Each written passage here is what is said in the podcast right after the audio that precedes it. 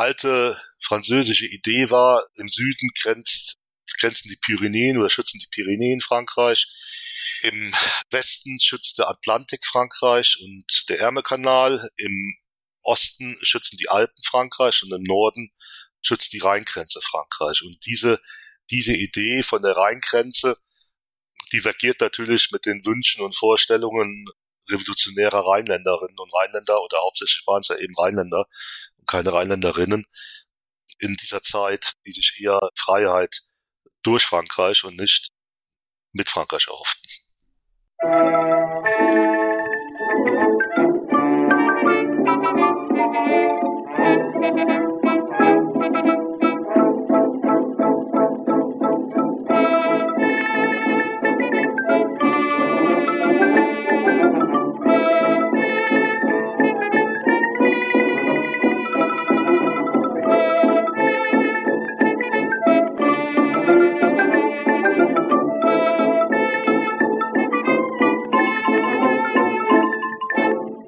Diese Folge von Geschichte Europas ist eine Auftragsproduktion für das Projekt Geschichten Rheinisches Revier des Landschaftsverbands Rheinland.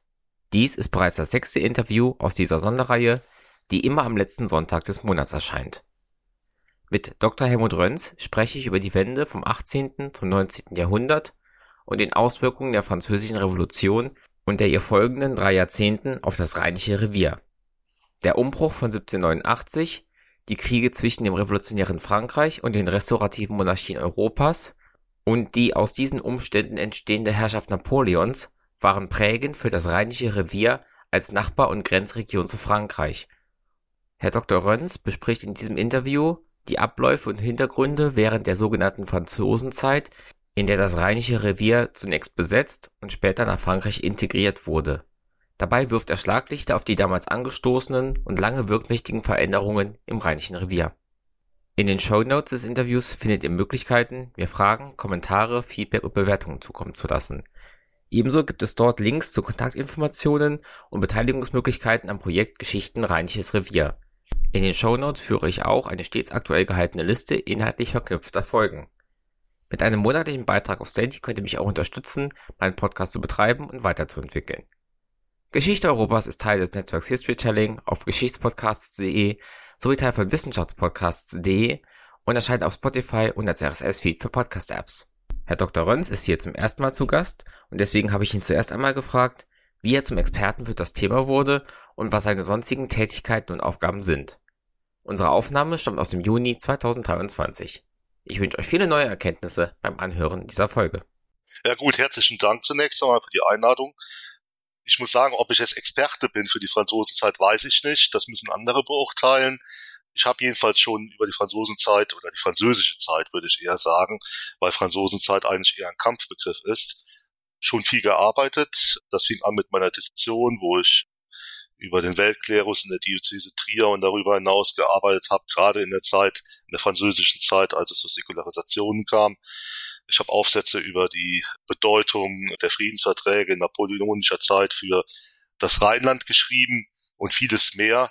Ich habe mich mit der Säkularisierung beschäftigt, der Mediatisierung, die ja auch eine Bedeutung für das heutige Rheinische Revier hat. Ich selbst bin dann Volontär geworden, 2002 beim LVR, Institut für Landeskunde und Regionalgeschichte, bin dann später als Referent übernommen wurde, worden bin hauptsächlich zuständig für das Portal Rheinische Geschichte, aber auch für den Rheinischen Städteatlas, der ja auch eine Rolle spielt im Rheinischen Revier. Wir haben in den letzten Jahren einige Städteatlanten gerade im Rheinischen Revier auch schreiben lassen oder, oder erstellen lassen, etwa Kaster und Bettburg. Und dann das Portal Rheinische Geschichte ist einer meiner Hauptaufgaben und da beschäftigen wir uns natürlich auch viel mit dem 19. Jahrhundert, nicht nur, aber auch und auch mit der französischen Zeit und insbesondere auch natürlich mit dem Rheinischen Revier. Ich bin dann Abteilungsleiter Geschichte geworden und seit 1. Mai bin ich dann schließlich Leiter des Instituts und habe so auch sozusagen einen Blick und Spaß an der Arbeit, an der interdisziplinären Arbeit von Geschichtswissenschaft, Alterskulturen, Sprache und Judaistik. Und ich bin Lehrbeauftragter an der Universität Bonn und dort ist einer meiner Hauptthemen eben auch das 19. Jahrhundert und da auch von den Anfängen bis heute. Die Ereignisse der französischen Revolution, was ja so die Vorgeschichte unserer französischen Zeit im Revier ist, kennen wir aus dem Geschichtsunterricht ja alle. Generalstände, Ballhausschwur, Sturm auf die Bastille. Wie sieht es denn im Rheinischen Revier am Vorabend der französischen Revolution aus? Was prägte da die Gesellschaft, die Politik und das Leben? Ja, also das Rheinische Revier gab es zu dem Zeitpunkt ja nicht. Äh, das ist ja eine spätere, eine industrielle Entwicklung. Man kann sagen, in dieser Region gab es durchaus eine gewisse Zersplitterung. Es gab jüdische Herrschaft, die dann bayerisch geprägt war. Es gab Kurköln. Im Süden noch grenzte das noch an, an Kurtrier. Es gab die, die Reichsstadt Aachen etc. Also wir haben eine Zersplitterung von relativ souveränen Einzelstaaten, die schon selbstbewusst oder Städten, die schon selbstbewusst ihren Status wahrnahmen die aber in, natürlich auch in wirtschaftlicher und sonstiger, auch gesellschaftlicher Abhängigkeit standen äh, zu anderen Regionen. Neu, neu mit der Französischen Revolution, die ja weit weg geschah und erst später sozusagen aufs Rheinland auch militärisch überschwappte, war natürlich der Umstand, dass strategische Partnerschaften, die es ja immer mal wieder gab, oder strategische Gegnerschaften, die es auch immer mal wieder gab mit dem Königreich Frankreich, so nicht mehr zu bespielen waren, weil eben ein ganz neuer Nachbar auf einmal entstanden ist, von dem man auch nicht wusste, ob der außenpolitisch, ich sage jetzt mal so berechenbar bleiben sollte, auch in, den, in der außenpolitischen Stringenz der Staatsräson und der Ideen, der außenpolitischen Ideen Frankreichs, wie das bis dahin der Fall war. Bei aller Offensive und bei allen Aggressionen, die, die man äh, in der Reunionspolitik beispielsweise auch kennengelernt hatte. Sie hatten gerade gesagt, das fand weit weg statt. Wann erfuhr man denn in den, im Gebiet von den Ereignissen des 14. Juli 1789 und wie waren die Reaktionen? Gab es Sympathien? Gab es Furcht? Gab es vielleicht auch schon Nachahmungsversuche? Also, das ist natürlich eine schwierige Frage. Die Frage stellt sich natürlich immer, wer wen erreichte. Man kann sagen, es erreichte eigentlich die Region relativ früh, von Trier und Koblenz auskommend, immer mehr in den Norden wandernd. Koblenz war beispielsweise die Hauptstadt der französischen Exilanten, der, der Adelsexilanten. Deswegen stand Koblenz ja auch in Frankreich für, sagen wir mal, den, den Hort der Reaktion, um das mal so auszudrücken.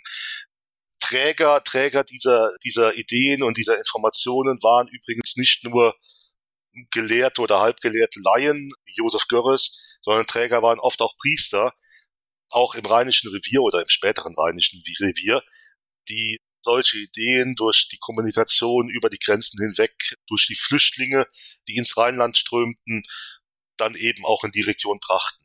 Man muss sagen, gerade an der West, an der Westgrenze des Rheinlandes, also des heutigen Rheinlandes, damals gab es das Rheinland in dem Sinne ja nicht. Also das heißt, in der Region, über die wir jetzt reden, gab es in der Tat auch schon ein großes Maß an Sympathien für die französischen Ideen aber nicht nur da, sondern auch in Mainz und in, in Aachen oder auch im Bergischen Land und in anderen Städten, die sowohl ökonomisch genährt waren als auch politisch genährt waren. Und die Idee einer cisalpinen Republik beispielsweise oder im Süden die Idee der Mainzer Republik, die kam nicht von ungefähr in Regionen, in denen anachronistische oder überkommene politische Strukturen oder staatliche Strukturen mursch und brüchig erschienen, im Vergleich zu dem, was in Frankreich geschah. Viel, viel Zeit hatte man im Rheinland aber nicht zunächst einmal zu realisieren und reagieren, was denn da in Paris passiert, weil schon wenige Jahre später französische Revolutionstruppen auch ins Rheinland einmarschierten durch die ersten Koalitionskriege. Ich denke da, die ersten Auseinandersetzungen fanden um 1792 statt und dann endgültig 1794, als dann das linksrheinische Rheinland von Süden nach Norden sukzessive besetzt wurde.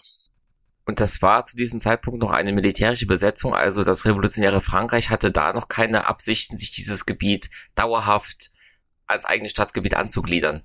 Also das hoffte man zumindest in der Region, die heute Rheinisches Revier genannt wird. Das hoffte man auch in Mainz, das hoffte man auch in Koblenz. Da gibt es ja auch schöne Studien zu, wie was für ein neuer Aufschwung und Elan politischer Art in diesen Regionen dann auch stattfand es, es gab Menschen aus allen sozialen Schichten, aber auch aus den Eliten, auch beispielsweise aus der Geistigkeit, die sich nun endlich einen Aufbruch in die Moderne erhofften, die sich eine eigene patriotische Republik erhofften, auf halbwegs demokratischen äh, Grundsätzen aufgebaut, insbesondere aber auf Grundsätzen auch der Gleichheit vor dem Gesetz und vor dem Recht.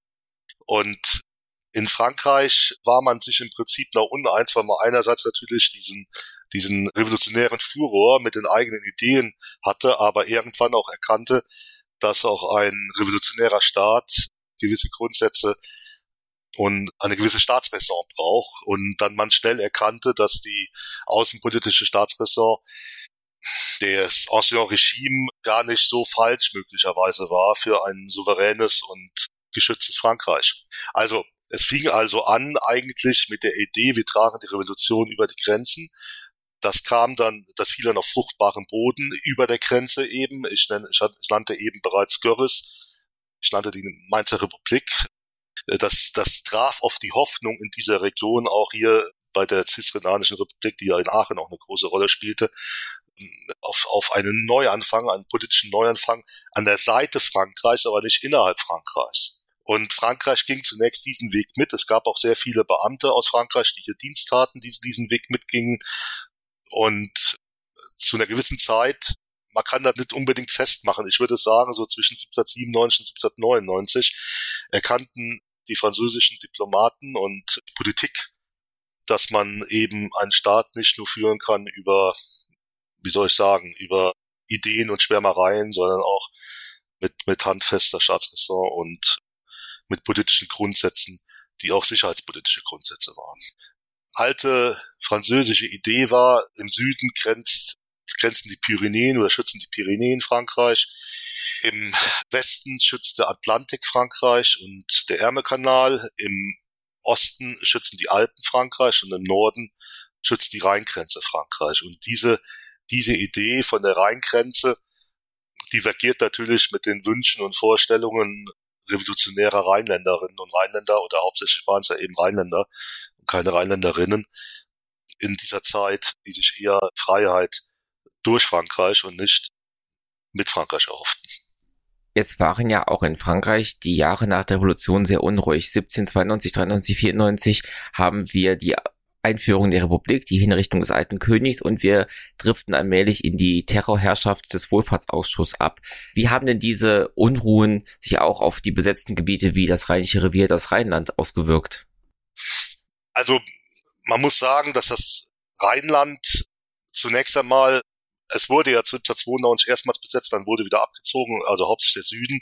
Um 1794 kam er erneut ins Rheinland da waren große Teile dieser Blutorgien in Paris entweder im vollen Gange oder bereits beendet. Was das Rheinland total zu spüren bekam, waren die Randerscheinungen, die natürlich für die Franzosen zentral waren, wie beispielsweise die Säkularisierung, die Enteignung äh, kirchlichen und adligen Besitz, die Verfolgung des Adels. Der Adel floh dann meistens aber über die Rheingrenze. Der Kurfürst von Trier und der Kurfürst von Köln, die flohen jeweils also der Kurfürst von Köln, der floh dann nach Arnsberg und der Kurfürst von Trier floh in seine augsburgische Heimat oder in sein augsburgisches Bistum. Also man muss sagen, all diese Geschichten, die gerne erzählt wird, diese Gruselgeschichten von der französischen Besatzung, von Domen, die zu Pferdestellen gemacht werden, kirchliche Strukturen, die vernichtet werden, die eiserne Hand, die dann aufge erstmals aufgelöst wird, obwohl es ja nachher nochmal eine geregelte Säkularisierung gab. Und, und die, die Flucht des Adels und diese Trümmerung adliger Herrschaft, die fand natürlich so statt. Aber das war nicht unbedingt für jeden von Nachteil gewesen. Und es führte schon frühzeitig zu einer Veränderung der rheinischen Sichtweise auf die Dinge, auch auf die ökonomischen und religiösen Dinge. Aber dazu kann man vielleicht wenn wir im Jahre 18, 1798 noch mehr sagen. Wir, wir denken ja, wenn wir von der, von der Beziehung von Kirche und Staat im Rheinland, Deutschland reden, denken wir sehr viel vom Kulturkampf aus, von Bismarck aus. Und einer der Hauptpunkte, die immer wieder hoch spült werden.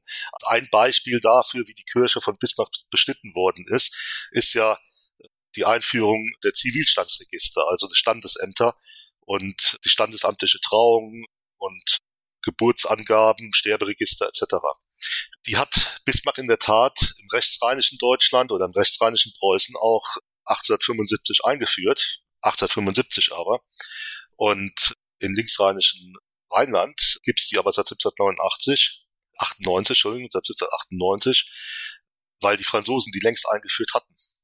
Also es gibt beispielsweise Zivilstandsregister in, im Rheinland seit 1798 und da hat kein Rheinländer ein Hahn nach, also kein, kein rheinischer Hahn hat danach gekräht, als dann Bismarck dies 1875 für den Rest der katholischen Gebiete eingeführt hatte. Also das ist so ein Beispiel, wo die Rheinländer längst gelernt hatten, mit Strukturen zu leben, die später erst mit mit schweren Geburtswehen und Verwerfungen zwischen Staat und Kirche dann aufgebaut wurden. Das zweite ist auch die Säkularisierung, die ja letztendlich für das Rheinland nur Vorteile brachte. Die Vorteile werde ich gleich noch ausführen. Die erst im, im übrigen Deutschland einmal durch den Reichsdeputationshauptschluss natürlich und durch Säkularisierungsansätze vollends durchgeführt worden ist, aber anders durchgeführt worden ist, die im französischen Gebiet des Rheinlands, im linken Rheinland, sukzessive durchgeführt worden, und zwar mit Beteiligung, Beteiligung in Anführungszeichen der Bürgerinnen und Bürger, indem nämlich das Land wieder verkauft worden ist an die Bürgerinnen und Bürger und nicht einem Adligen zu viel, wie das ja bei Säkularisierungen vorher immer der Fall war. Also ich nenne jetzt mal als Beispiel einer großen Säkularisierung Preußen, was ja durch das Protestantischwerden dann eben auch säkularisiert worden ist und dann später an Brandenburg fiel. Hier war es so, dass einzelne Gebiete, die früher der toten Hand angehörten, jetzt plötzlich auf den Immobilienmarkt flossen. Die tote Hand, das waren die Gebiete, die beispielsweise Klöstern gehörten und Kirchen gehörten, also auch Pfarren gehörten oder dem Domkapitel gehörten, können auch Wingerte sein, können Felder sein, können Gebäude sein, die dadurch, dass sie kirchlichen Einrichtungen gehörten, nie mehr auf den Immobilienmarkt drangen und deswegen sozusagen für den Immobilienmarkt außen vor blieben. Also nichts für eine Dynamik dieses Marktes taten. Und das strömte durch die Säkularisierung und auch die frühe Enteignung der Kirchen und der Adligen strömten diese Flächen, diese Gebäude, diese Einrichtungen auf den Immobilienmarkt. Und das führte im Rheinland zu einer ganz neuen Dynamik, weil plötzlich im Rheinland 40 Prozent der Bürger Besitz sich aneignen konnten oder aneigneten und mit diesem Besitz auch selber wirtschaften konnten. Also ich möchte mal ein, ein Beispiel nennen oder einen Vergleich nennen. In Ostpreußen war das ja nicht der Fall. In Ostpreußen gehörten noch 90 Prozent der Fläche bis ins 20. Jahrhundert hinein einigen wenigen Adligen.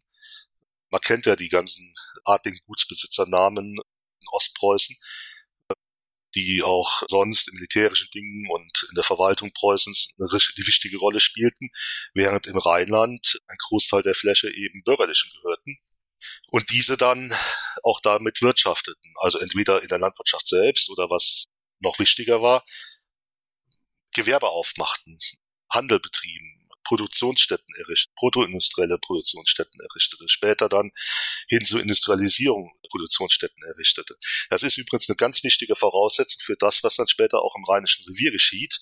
Das Rheinische Revier entsteht hauptsächlich durch die Kohle, das ist ganz klar. Aber das Rheinische Revier entsteht eben auch weil in Rheinland sehr früh durch die Franzosen das Unternehmertum gefördert worden ist und die freie, die freie Marktwirtschaft oder die, also marktwirtschaftliche Strukturen eingeführt worden ist, die Gewerbefreiheit eingeführt worden ist und dadurch viele Leute sich selbstständig machen konnten und selber wirtschaften konnten. Das klingt so, als würde, als wäre das Rheinische Revier da zum Glück gezwungen worden, hätte eine Rosskur hin zur wirtschaftlichen Freiheit bekommen. Galt das auch für andere Lebensbereiche?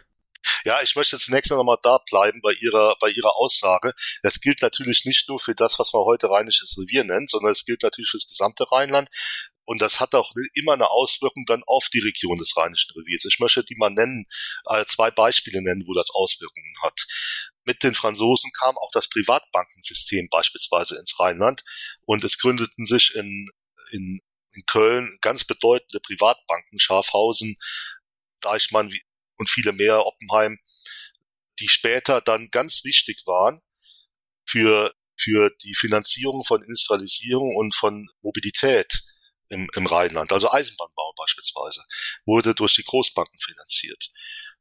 Protoindustrielle Produktionsstätten wurden durch diese Großbanken, durch diese Privatbanken finanziert. Köln wurde zu einem ganz bedeutenden Banken- und Finanzstandort im, im ganzen deutschen Raum man kann ja nicht Deutsches Reich sagen, das gab es da noch nicht, aber das war der deutsche Raum. Also musste sich nicht hinter, hinter beispielsweise Frankfurt verstecken oder Berlin. Was mit den Preußen dann später noch hinzukam, das flankierte dann auch noch die Finanzierungsmöglichkeiten im Rheinland. Und zwar mit den Preußen kamen dann noch die Sparkassen dazu und auch die Raiffeisenbanken, die sich dann eher mit den mit den kleinen Menschen beschäftigt haben und die dann beispielsweise Finanzierungen in der Landwirtschaft oder im Kleingewerbe gemacht haben. Also wir hatten hier im Prinzip durch die Franzosen Finanzstrukturen und Finanzorganisationsstrukturen, die die spätere Entwicklung im Rheinischen Revier, Thema Mobilität, Thema Ausbeutung, auch die Ausbeutung von Rohstoffen muss ja zuerst mal vorfinanziert werden, ganz klar äh, befördert hat, anders als in anderen Regionen. Also das heißt, die Nähe nach Köln, der Zusammenhang mit dem gesamten rheinischen Raum, auch mit dem Rhein als, als Handelsstraße, war eine, spielte eine wichtige Rolle für die Modernisierung und für die, für die Neuerungen in der Region, die wir heute Rheinisches Revier nennen. Es gibt aber viele andere Bereiche, wo Modernisierungen stattfanden, im rechtlichen Rahmen beispielsweise. Die Gleichheit von Stadt und Land haben die Franzosen eingeführt. Man hat Strukturen eingeführt, auch Verwaltungsstrukturen, die nachvollziehbar waren, die zwar nicht unbedingt, ich sage jetzt mal, identitätsgeschichtlich nachvollziehbar waren, die aber sagen wir, verwaltungsstrukturell nachvollziehbar waren. Es gab Merien, die hingen zusammen, die äh, gingen dann auf in Kantone oder in Arrondissements, später dann in Departements und die Strukturen waren klar und eindeutig. Man wusste, an wen man sich wenden sollte. Diese Strukturen wurden übrigens nachher dann auch für die Kirche übernommen. Auch die wurden dann genau in diesen Strukturen aufgeteilt, so dass im Prinzip ein Mehr, ein Bürgermeister auch immer einen Gegenüber hatte, der dann Pfarrer war. Also man hat als, als Franzosen hat man schon, also die Franzosen haben schon anerkannt, welche Verwaltungsstrukturen sowohl spiritueller als auch profaner Art im Rheinland durchaus bedeutend waren und oder oder auch erhalten bleiben mussten. Also da hat man unglaublich viel getan. Man hat auch viel getan bei dem Wirrwarr, den es ja auch im Rheinischen Revier gab, von, von Maßen und Gewichten. Man hat sich, die Franzosen haben das Dezimalsystem eingeführt letztendlich. Also es gab den Meter und das Kilo, das ist das Dezimalsystem. Vorher hatte fast jeder Ort eigenes, eigene Maße und Gewichte und mussten die auch wieder umrechnen auf Maße und Gewichte des Nachbarortes, wo dann eben die Ware möglicherweise verkauft wird. Und das war immer, das war natürlich kostenintensiv. Also wenn Sie mehr Verwaltung haben, das wissen Sie jetzt heute auch nicht anders, und, und Sie Umrechnungen haben, also beispielsweise auch Finanzumrechnungen, Währungsumrechnungen, dann, dann kostet das Personal, dann kostet Arbeitszeit. Und das fiel alles weg. Was auch wegfiel, was insbesondere für den Raum Heinsberg wichtig war, Erkelenz und dann hoch bis nach Aachen und darüber hinaus Mönchengladbach, war auch Mörs, war äh, die Auflösung der Grenzen nach Westen. Man hatte plötzlich einen, einen Markt, der weit nach Paris darüber hinaus reichte und den man mit seinen eigenen Produkten bedienen konnten. Und äh, gerade in dem Raum zwischen Mörs und Aachen war zu der Zeit schon die Textilindustrie sehr, sehr wichtig. Und man hat dann Textilien, insbesondere im Westen, geliefert. Das wurde dann auch zu einem Problem nach 1815, weil die Franzosen nach 1815 einen harten Protektionskurs fuhren, während die Preußen Freihandel vorzogen. Aber dadurch fielen dann für die Händler und die Industriellen oder Protoindustriellen, muss man sagen, aus dem rheinischen Raum, insbesondere auch aus dem Grenzgebiet, Burtscheid, Aachen, Heinsberg bis runter nach Trier, bis hoch nach Mörs, fielen da auch die Märkte weg, was zu sozialen Verwerfungen und sozialen Veränderungen der Strukturen auch geführt hatte. Was gab es noch an Änderungen? Es wurden die rheinischen Notariate eingeführt. Es wurden Modernisierungen eingeführt in allen Bereichen, auch Sachen Judenemanzipation, in Sachen Gleichberechtigung der Konfessionen. Es wurde also Religionsfreiheit eingeführt. Das war keine Einbahnstraße in, im Rheinland, weil viele meinen, das Rheinland wäre katholisch. Man spricht dann vom katholischen Rheinland. So ist das nicht. Das Rheinland hat durchaus starke protestantische Anteile, zwar nicht unbedingt im Rheinischen Revier. Da ist man mehrheitlich katholisch, wenn man von einzelnen Gebieten in Mönchengladbach absieht, wie Reit oder, oder Wickrad. Aber Dort ist man, wie gesagt, mehrheitlich katholisch, aber andere Gebiete wie im Bergischen Land, im Westerwald beispielsweise im Hunsrück, die sind mehrheitlich protestantisch. Und dort war eben die Religionsfreiheit dann auch genauso bedeutend äh, oder Wesel genauso bedeutend wie umgekehrt in katholischen Regionen für die Protestanten. Also Religionsfreiheit war ein Vorteil für alle Religionen oder alle Konfessionen zu dieser Zeit. Die französische Religionspolitik führte im Übrigen auch dazu, dass es gerade im protestantischen Raum immer mehr Bestrebungen gab, die Trennung zwischen Calvinisten und Lutheranern beispielsweise zu überwinden und eine gemeinsame evangelische Kirche zu gründen. Das war auch gerade in den Regionen, zum Beispiel im Rheinischen Revier und darüber hinaus, Burtscheid beispielsweise auch nicht, nicht unbedeutend, weil die, die Gemeinden waren ja alle beide sehr, sehr klein und wenn man sich zusammentut, ist man stärker. Man hat dann auch in der Region äh, versucht, durch gemeinsame Gesangsbücher, die man entwickelt hatte, einen Weg hin zur kirchlichen Einheit aller Protestanten zu finden. Das scheiterte aber.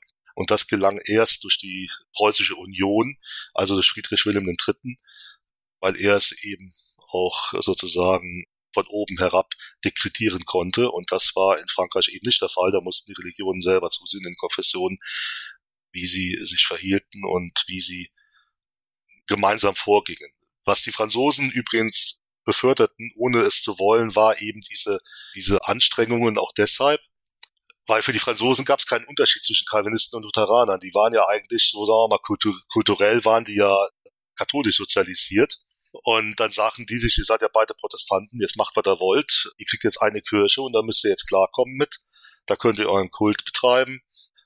Und mir ist vollkommen wurscht, ob ihr jetzt Lutheraner, Calvinisten oder sonst irgendwas seid. Also etwa hat auch viel mit dem Unverständnis der, Preuß der Franzosen zu tun gehabt, dass es da auch unterschiedliche Nuancen im, im protestantischen Raum gab. Auch zentral für die Geschichte der französischen Revolution ist ja die Erklärung der Menschen- und Bürgerrechte. Galt das dann auch schon in dem besetzten und nachher auch Frankreich angegliederten Gebiet und haben die Leute gemerkt und geäußert, dass das für sie eigentlich eine prinzipiell gute Entwicklung gewesen ist? Ja, das ist, das ist eine interessante Frage, die ich immer früher so beantwortet habe in meinen Beiträgen.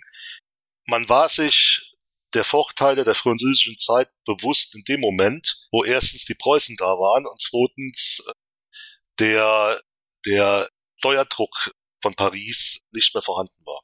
Ähm, also all diese Freiheiten, die ich ja jetzt auch aufgezählt habe, in gewerblicher Hinsicht, in, in religiöser Hinsicht, in zivilrechtlicher Hinsicht, die Sie jetzt eben auch noch aufgezählt haben, all die, die waren da und der eine oder andere war sich möglicherweise dem auch bewusst, aber nicht jeder. Also es gab auch Leute, die sich davon wegbewegt haben wieder, weil die auch äh, die Kehrseite davon in, in Paris miterlebt haben, wie beispielsweise Josef Görres, der angewidert aus Paris kam und angewidert war insbesondere von den von, von den Ausschreitungen der Girontisten und auch der Jakobiner dort. Also man, man lebte gut damit, litt aber unter dem Steuerdruck und litt auch natürlich bei den Kriegen Napoleons unter den, dem Druck der Ersatzämter, der Wehrersatzämter, die, die massenweise die Leute rekrutierten, weil es ja, weil es ja Wehrpflicht gab. Und wenn man überlegt, dass es hieß ja immer, die, die Armee, die nach Russland einmarschiert ist, die napoleonische Armee, hat zu, weiß ich nicht, 40 Prozent aus Rheinländern bestanden, dann weiß man, wie hoch der Einberufungsdruck im Rheinland gewesen sein muss. Dagegen gab es auch Aufstände. Das waren auch soziale Aufstände, gegen den Steuerdruck, gegen die Einberufungen. Es war nicht so, dass das alles hingenommen worden ist, weil man schließlich Menschenrechte jetzt hatte oder sowas. Das wurde erst klar nach 1815. Und da wurde es sehr deutlich klar und da kämpfte man auch für die, für die Errungenschaften, die man dann rheinische Institutionen nannte, die aber in Wahrheit keine rheinischen Institutionen waren, sondern die eben französische Institutionen waren, wie der Code Civil beispielsweise. Sie hatten in einem Vorgespräch, das wir geführt haben, mal gesagt, diese Zeit ist auch dafür verantwortlich, dass sich die Leute als Rheinländer zu verstanden begannen. War das dann ein mit dem Zwischenschritt, dass sie sich zwischendurch als Franzosen verstanden oder hatte man diesen Teil der Identität dann nie wirklich angenommen? Also ich bin ja ein großer Fan des, des sozialgeografischen Begriffs der Bewusstseinsregion. Ich äh, bin kein so großer Fan äh, von der Idee kollektiver Wahrnehmungen, äh, Kulturraum denken oder sowas. Deswegen ist es immer schwierig zu sagen, die waren jetzt alle Franzosen oder die fühlten sich jetzt alle Franzo als Franzosen, danach fühlten sie sich wegen mir als Rheinländer oder was auch immer. Ich, ich will das mal so formulieren. Ich weiß aus dem rheinischen Raum, aus Berichten, aus Tagebüchern, insbesondere aus den 20er und 30er Jahren, die natürlich rückblickend dann auf die französische Zeit blicken, dass einige dort durchaus die französische Zeit verklärt hatten und sich schon als stolzer Soldat in Napoleons Heer gegen wen auch immer gesehen haben. Also es gibt eine Geschichte zum Beispiel, die ich mal gelesen habe. Da war ein älterer Herr, der für Napoleon gekämpft hat und er hatte dann Enkelkinder, die in preußischer Uniform ihn besucht haben und dann rief dann raus mit dem Preuß. Also der sah sich nie als Preuße, der sah sich aber in der Tradition insbesondere Napoleons und Frankreichs. Das gab's auch. Es gab aber auch andere. Ich meine, es gab ja auch Interessenlagen. Also Adlige, auch aus dem Rheinischen Revier oder dem spätesten Rheinischen Revier, hatten natürlich auch Interesse daran, dass der französische Spuk beendet wird und sie möglicherweise restituiert werden. Ja, also ist ja auch teilweise passiert, teilweise auch nicht. Ähm, warum warum jetzt Frankreich so wichtig war für die Rheinland-Genese, das hat einen anderen Grund gehabt. Frankreich hat aufgeräumt mit diesen überkommenen anachronistischen Strukturen des Ancien Regime, die Anachronist mit den anachronistischen Verwaltungsstrukturen, mit den mit der Flickschusterei oder diesem Flickenteppich, den wir im Rheinland hatten und darüber hinaus und hat Raumgliederungen vorgenommen, die rational strukturiert war, die äh, die einer Idee sozusagen hm, voraus hatten, also voraussetzten, eine Idee voraussetzten. Also die Idee der Rationalität im Verwaltungshandeln.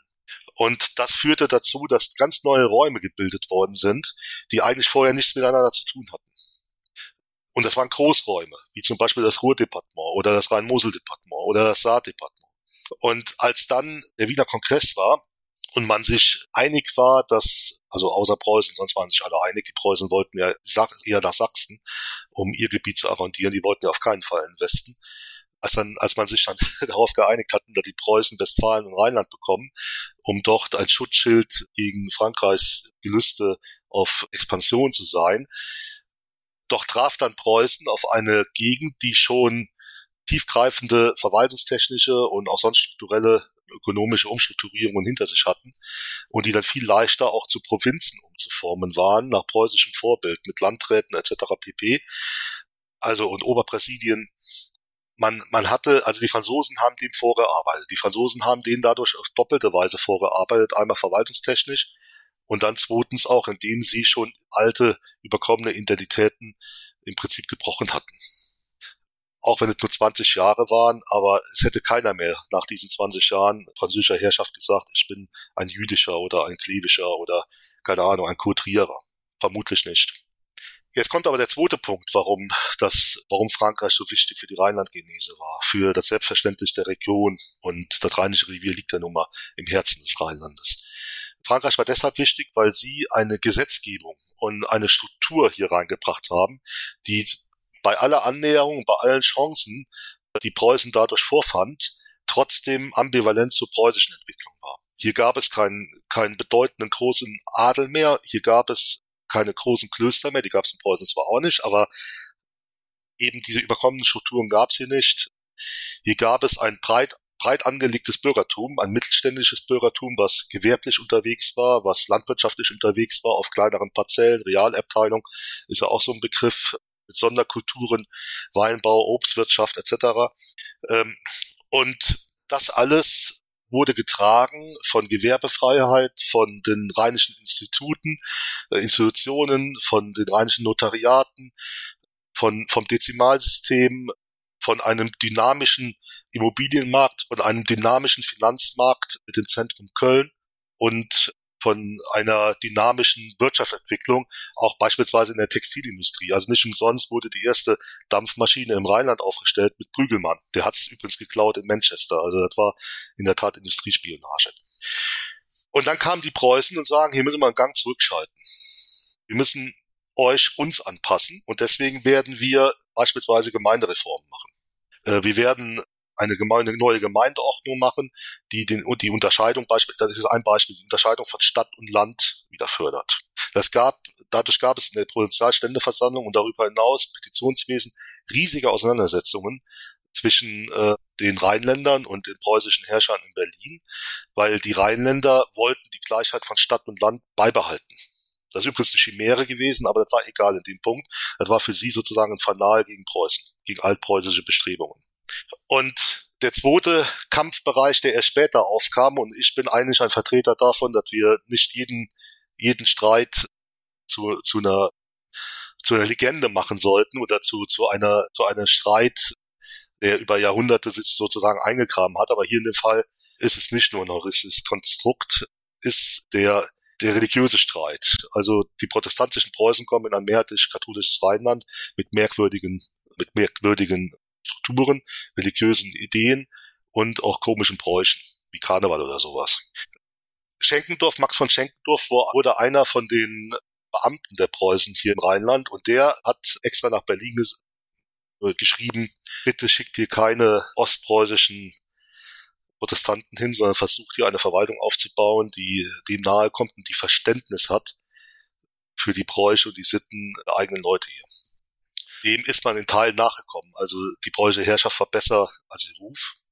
Aber trotzdem entstanden auch daraus Ressentiments gegen Berlin und eine Abgewandtheit, ein Partikularismus und ein Regionalismus, der dann letztendlich dazu führte, dass all diese Regionen, die französisch besetzt waren und in preußischen Herrschaft kamen, ein Selbstverständnis wachsen ließ, ließen, dass sie eben Rheinländer sind, mit rheinischen Institutionen, das französische Institution wurde dann gestrichen, mit rheinischen Institutionen, die es zu verteidigen galt gegen die ostelbischen Junker, die in, die in Berlin sitzen. Also insofern war der Modernisierungsschub, den Frankreich ins Rheinland brachte, einer der wichtigsten Paten der Rheinland-Genese gewesen. Und Faber schrieb beispielsweise, weil die Pfalz gehörte ja auch zu diesem linksrheinischen Gebiet, äh, dass es auch durchaus hätte sein können, dass die Pfalz eben zu diesem Konglomerat, also zu diesen Westprovinzen kommen, hätte kommen können und nicht bei Bayern wieder rück, also nach Bayern wieder rückabgewickelt wird, dann wäre die Pfalz heute auch dem Selbstverständnis rheinisch, äh, wie das beispielsweise auch der Koblenzer, der Trierer oder die Aachener oder die Kölnerin sind. Also in den Franzosen hat man in der Tat die Rheinland-Genese zu verdanken. Als die, als die Preußen ins Rheinland einmarschiert sind, beziehungsweise nach Waterloo marschiert sind, um doch die letzte Schlacht gegen Napoleon zu kämpfen, sind, ist ein, ein schlesisches Landwehrregiment auch den gesamten Rhein entlang und auch durchs Rheinische Revier und später dann über Boppard weiter die Mosel runter ähm, ähm, durch das Rheinland marschiert und oder das, was wir heute Rheinland nennen, marschiert. Und für sie waren, waren die Menschen, die sie doch trafen, Französlinge. Die haben sie die genannt. Und sie sagten, das sollen unsere neuen Untertanen werden. Man müsste sich doch lieben lernen, anstatt stattdessen lernt man sich zu hassen. Das ist natürlich eine harte Aussage in einem Tagebuch eines Landwehroffiziers, aber das zeigt schon viel, wie kompliziert, das zeigt schon sehr stark, wie kompliziert die Geschichte die Beziehungsgeschichte des ehemals französischen Rheinlands und katholischen Rheinlands, mehrheitlich-katholischen Rheinlands und modernisierten liberalen, wirtschaftlich liberalen Rheinlands und seinen neuen Herrschern aus Berlin war. Also insofern auch ein Zeichen dafür, wie Identitätsgenese stattfinden kann. Jetzt haben Sie ihn schon öfters erwähnt. Napoleon erlangt ja um die Jahrhundertwende aus der französischen Revolution heraus immer mehr Macht. Welche Auswirkungen hatte das auf das Rheinland, das Rheinische Revier, insbesondere mit, Sie haben es auch schon erwähnt, den nun ja ansteigenden Zahlen von Schlachten und Kriegen? Ja, Napoleon äh, ist ambivalent zu sehen und weil wir eben schon mal darüber geredet hatten, inwiefern man sich als Franzose fühlten, fühlte, ist Napoleon mit Sicherheit die Person, die im Nachhinein der die größte Verklärung im Rheinland zukam. Das muss man schon sagen. Äh, Napoleon hat doch vieles ins Rheinland dann gebracht, auch vieles an Mäßigung des, des revolutionären Furors vorher, was im Rheinland durchaus gutiert worden ist. Also ich sage es mal ganz platt, die Pferde wurden wieder aus den Domen rausgenommen und die, das Stroh ebenfalls und es wurde wieder religiöses Leben eingeführt. Elisabeth Wagner schrieb in ihrem Aufsatz, dass Napoleon geradezu im Rheinland dafür stand, dass Versöhnung zwischen Kirche und Staat stattfinden konnte. Und das hat das katholische Rheinland Napoleon durchaus gutiert und auch das protestantische Rheinland, weil sie gewisse Freiheiten insgesamt und auch natürlich Luft zum Atmen bekamen.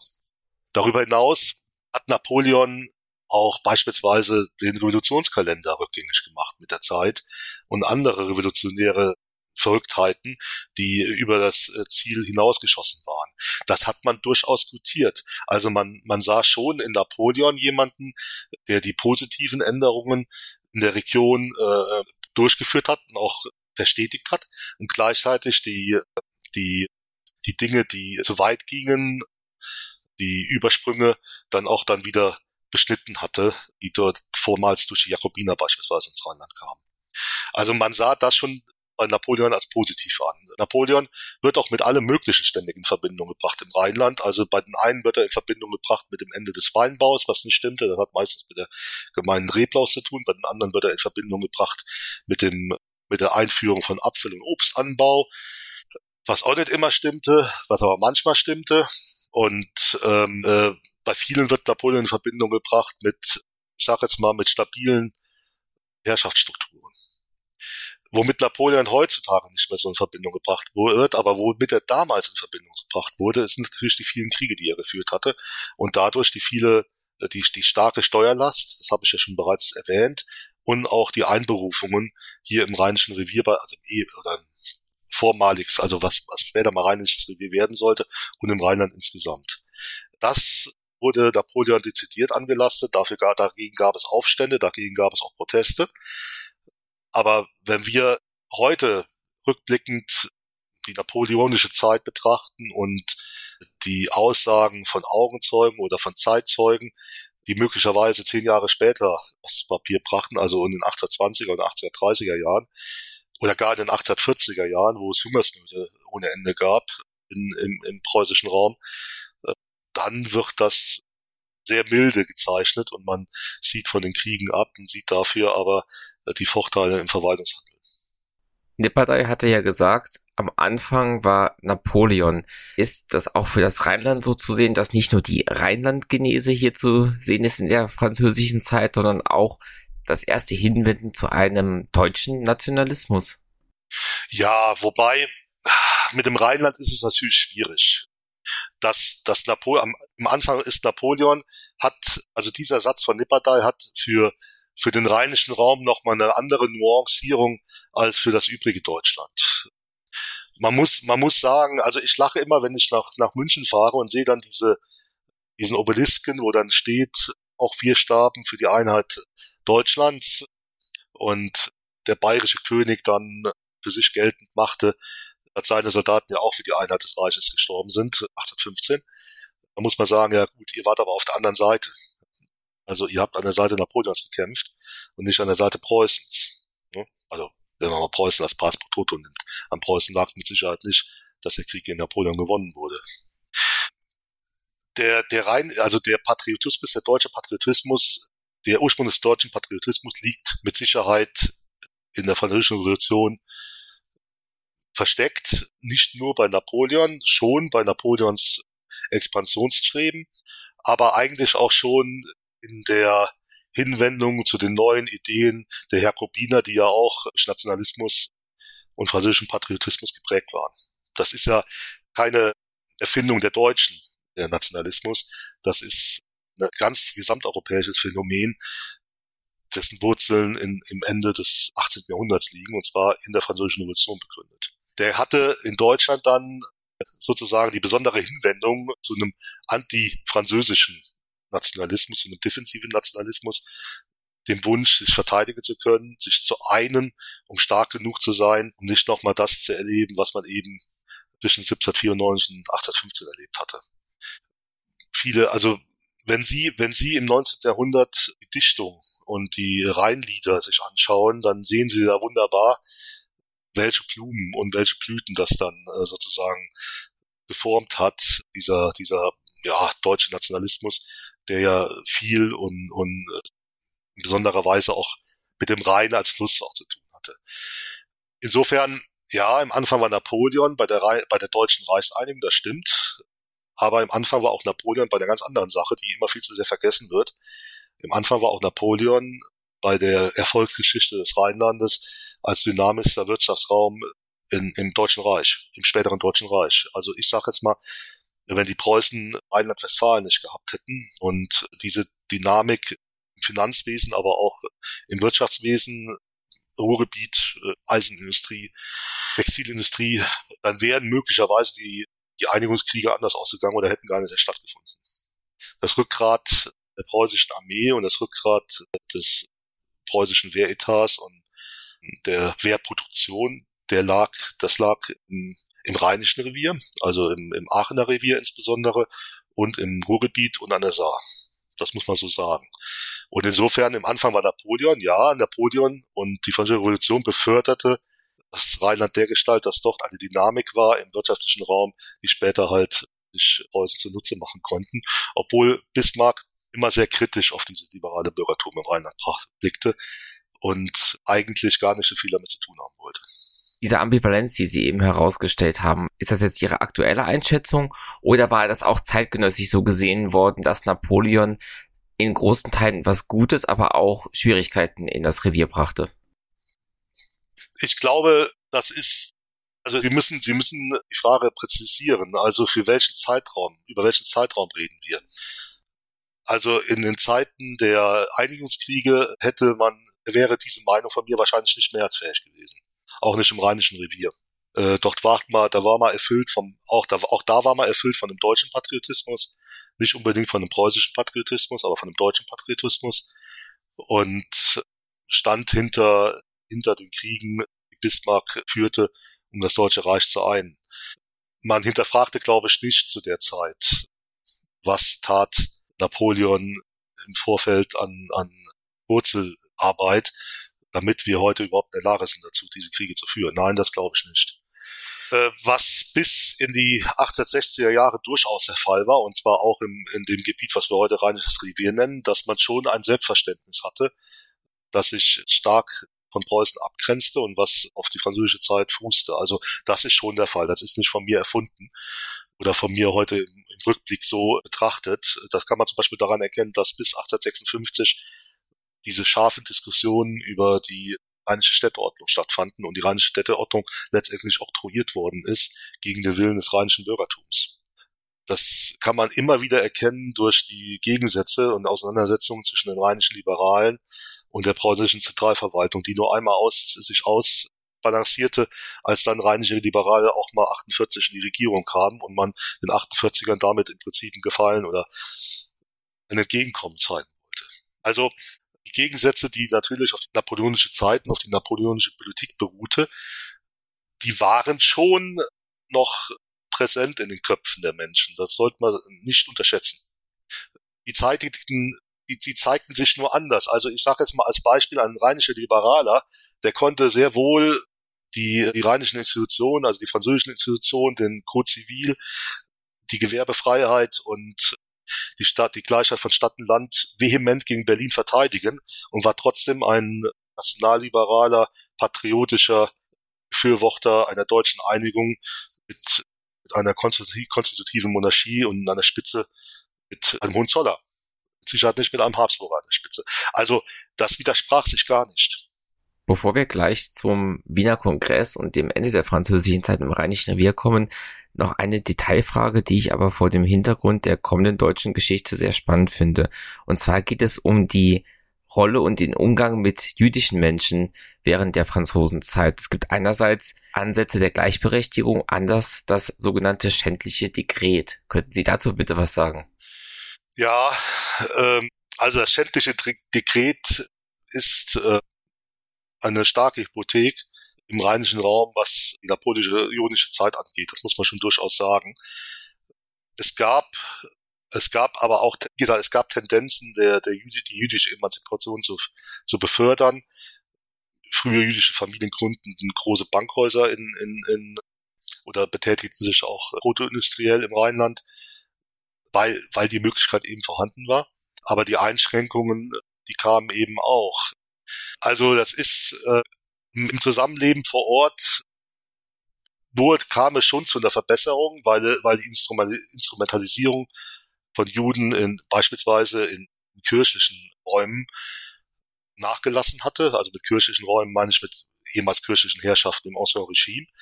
Äh, aber andererseits war das schändliche Dekret äh, durchaus äh, dann eine Hypothek, die dann geblieben ist. oder die dann wieder aufgesattelt worden ist, so muss man das sagen. Also Sie verstehen, was ich meine, das ist eine Ambivalenz. Auf dem Wiener Kongress wird ja die nachnapoleonische Ordnung hergestellt. Wie wurde über das Revier im Wiener Kongress verhandelt und hat man da über das Revier gesprochen oder gab es auch Abgeordnete, Entsandte, die aus dem Revier über ihre Zukunft gesprochen haben dort vor Ort? Das Revier existiert ja noch nicht zu dem Zeitpunkt. Was es allerdings gab, ist, es gab durchaus ein selbstbewusstes Unternehmertum im Rheinland, auch aus der Region Heinsberg, die durchaus bei allen Verhandlungen und bei allen Vertragsangelegenheiten zwischen Staaten vor Ort waren, also die aktives politisches Unternehmertum betrieben und auch hinfuhren, beispielsweise auch nach Wien hinfuhren, um ihre Interessen zu vertreten. Das gab's. Ne? Also bei Prügelmann haben wir zum Beispiel, der ist jetzt aus dem Bergischen Land, mögen mir verzeihen, aber ich weiß, dass es auch für den, den Raum Burtscheid-Aachen solche Beispiele gibt. Prügelmann ist zu den Vertragsorten gefahren und hat dort mitverhandelt, damit die Wirtschaft keinen Schaden leidet. Und diese Verhandlungen wurden natürlich für den gesamten Raum geführt, sowohl für den Raum, den wir heute Rheinisches Revier nennen, als auch darüber hinaus äh, für den Niederrhein mit der protoindustriellen Textilindustrie und für andere Gebiete. Jetzt weniger für den südlichen Rhein, weil dort hauptsächlich Landwirtschaft äh, vorherrschend war. Aber man beteiligte sich da schon aktiv und wurde tätig. Aber das waren natürlich, das muss man auch wieder sagen, das waren Unternehmer, die schon erfolgreich waren und die natürlich Partikularinteressen dort äh, vertreten hatten. Politisch, gesamtpolitisch gesehen, hat man natürlich nicht unterschieden zwischen dem heutigen Rheinischen Revier und dem, der Region drumherum. Man hat Ruhrdepartement, das Ruhrdepartement gesehen, man hat Rhein-Mosel-Departement gesehen. Man wollte eine orientiert, orientierte Landschaft haben, die sozusagen lebensfähig ist, auch verwaltungstechnisch lebensfähig ist, die dann nach Preußen ging, um, um die Preußen stark an den Rhein zu binden als Bollwerk gegen die Franzosen. Und als man dann merkte, dass die Preußen möglicherweise drei oder vier Einwohner zu viel kommen könnten, hat man aus diesem Gebiet wieder einige Gebiete rausgeschnitten, wie beispielsweise Birkenfeld, Meisenheim oder St. Wendel. Die kamen, die kamen dann, gingen dann anderen Herrschaften zu, also Birkenfeld beispielsweise Oldenburg. Und das war dann so abstrus und, und grotesk teilweise. Sie wissen ja, wo Oldenburg liegt, Sie wissen, wo Birkenfeld liegt, dass man das Seelengeschacher nannte, würdelose, würdeloses Seelengeschacher. Bei diesem würdelosen Seelengeschacher ging es überhaupt nicht um irgendwelche Ideen von Identität oder sowas. Also warum soll einer aus Ida Oberstein jetzt beispielsweise nicht zu Preußen gehören, aber einer aus Hermeskeil soll zu Preußen gehören. Also beides Hunsrücker, wenn man so will. Ne? Es ging also überhaupt nicht um Identität, es ging nur um Zahlen. Und das machte natürlich auch vor dem späteren Rheinischen Revier keinen Halt. Und da war aber auch nie die Frage gestellt, ob das möglicherweise noch zerteilt werden müsste, weil dafür hatte man im Süden dann Regionen gehabt, mit denen das geschah. Wieso kam aber das Rheinische Wehr gerade zu Preußen und wie hat man dort auf die neuen Machthaber, die Einrichtung des Deutschen Bundes und die restaurative und reaktionäre Politik der Heiligen Allianz reagiert?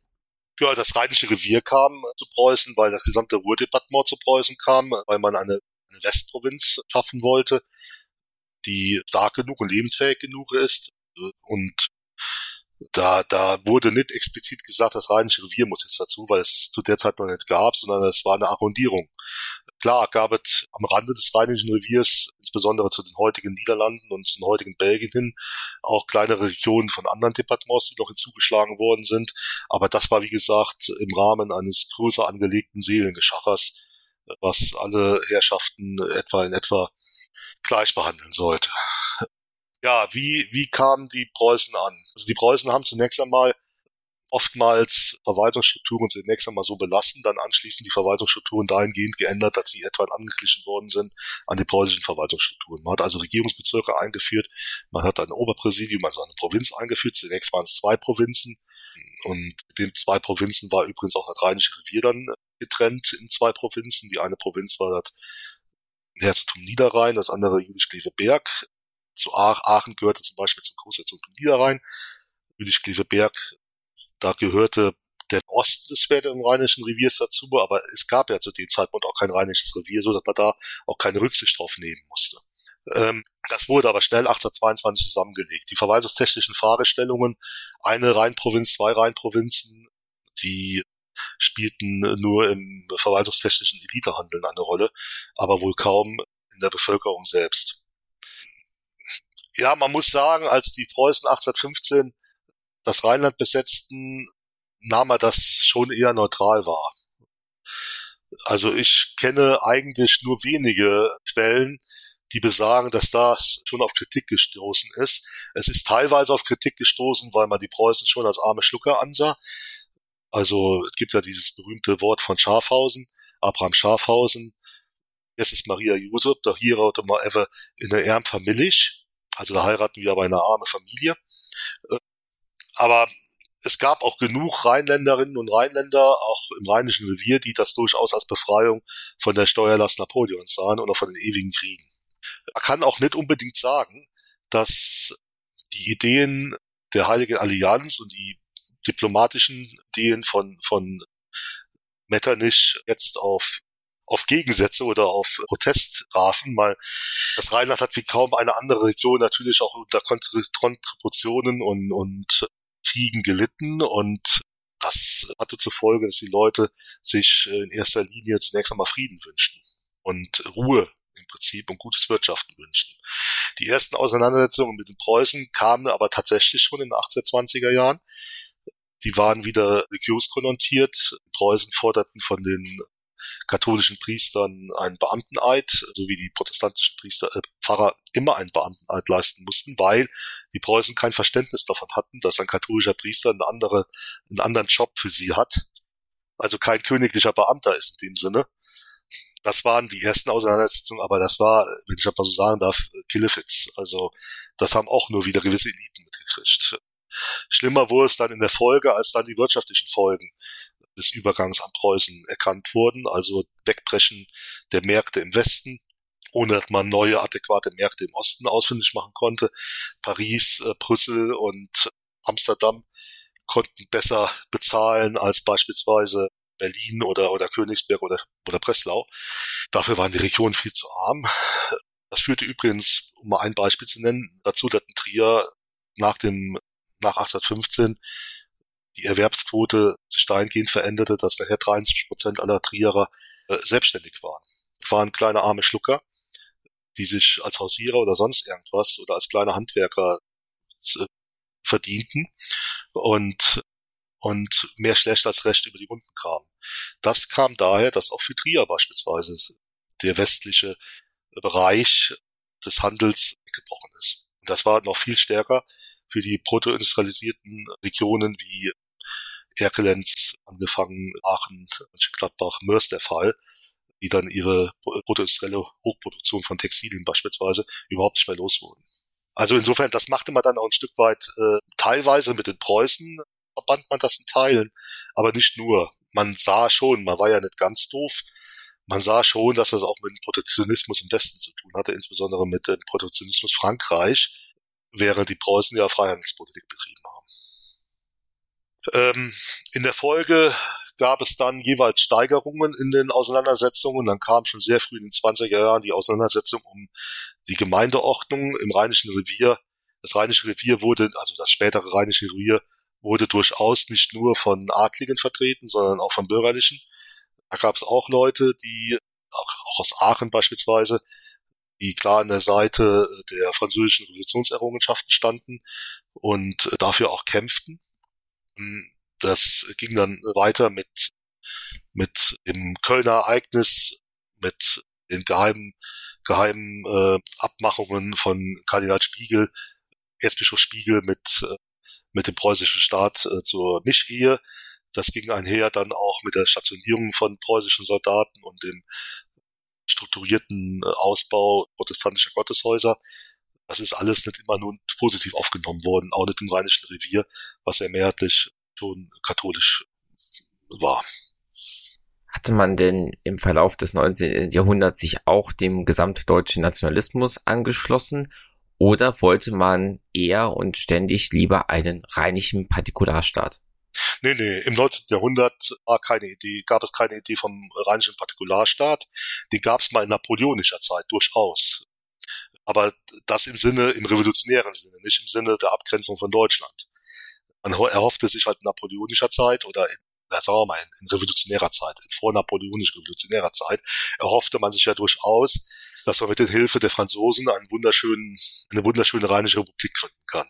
Ähm, aber wie gesagt, das war keine Abgrenzung zu Deutschland, sondern es war die Idee, die Franzosen sind schon mal hier und jetzt helfen sie uns, ihre revolutionären Ziele auch hier umzusetzen.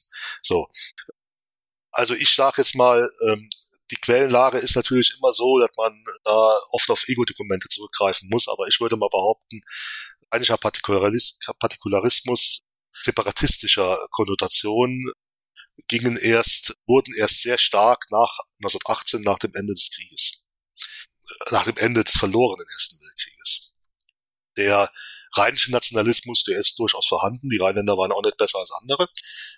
Das war ein gesamtdeutscher Nationalismus, das war ein deutscher Nationalismus, das war kein preußischer Nationalismus. Also es gab ja durchaus im ostelbischen Raum dezidiert preußische Nationalisten, aber gegen diesen Nationalismus wendete man sich im Rheinland, weil man den als reaktionär und rückständig ansah. Das verhinderte aber nicht, dass man durchaus für die deutsche Einigung war. Das war aber um, äh, das war aber unterschiedlich konnotiert. Also es gab durchaus Vertreter aus dem Rheinland, die für eine großdeutsche Lösung waren. Gerade Katholiken waren für eine großdeutsche Lösung, weil man sich dadurch natürlich erhofft hatte, dass der Habsburger in Wien Kaiser wird und nicht der Hohenzoller in Berlin. Es gab Vertreter im Nationalliberalismus, die durchaus für kleindeutsche Lösungen plädierten, weil man äh, mit dem Hohenzoller gut leben konnten und sich eine konstitutionelle Monarchie gut vorstellen konnte da dazwischen changierte das, aber die Rheinländer waren mit Sicherheit nicht weniger nationalistisch oder deutschnational, als das in anderen Regionen auch der Fall war.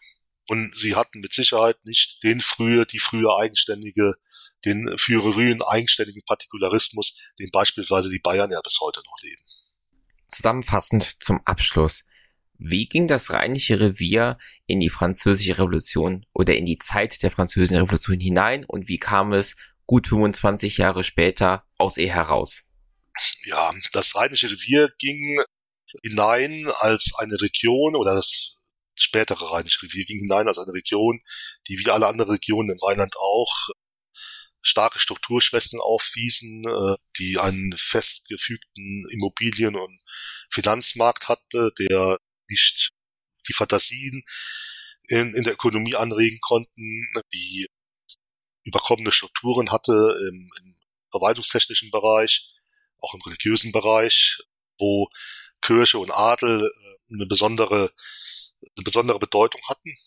Und sie gingen nach 1815 raus, modernisiert, mit einer Verbreiterung der, des Bürgertums, des Mittelstandes, einer, einer verbesserten Ausgangsposition um später eben zu dem zu werden, was man dann wurde, nämlich zum Rheinischen Revier, weil das Rheinische Revier, dass es so wurde, hatte nicht nur was mit Unternehmerpersönlich Unternehmerpersönlichkeiten wie Silberberg zu tun, sondern vor allem mit Strukturen, die die Franzosen hier eingeführt hatten, angefangen bei der Gewerbefreiheit über die Säkularisierung und Mediatisierung, die dazu führt, dass der Immobilienmarkt dynamisch wurde und dass man dann auch die, die Gebiete kaufen konnte, wo man anschließend ausbeutet oder wo man anschließend Fabrik hinsetzt.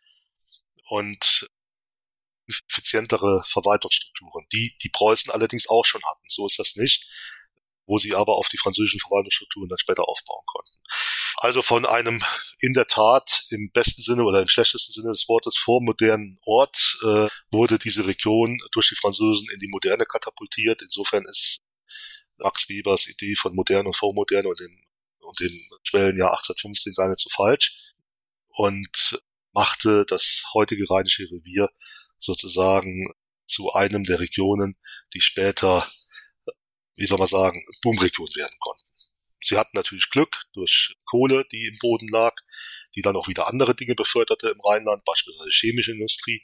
Aber letztendlich das Zusammenspiel von Rohstoffen, von Gewerbefreiheit, von moderner Verwaltung und von Dynamik, Immobilien und im Finanzmarkt äh, die vorhanden waren 1815 führten dazu, dass das Rheinische Revier so werden konnte, wie es wurde, nämlich dynamisch.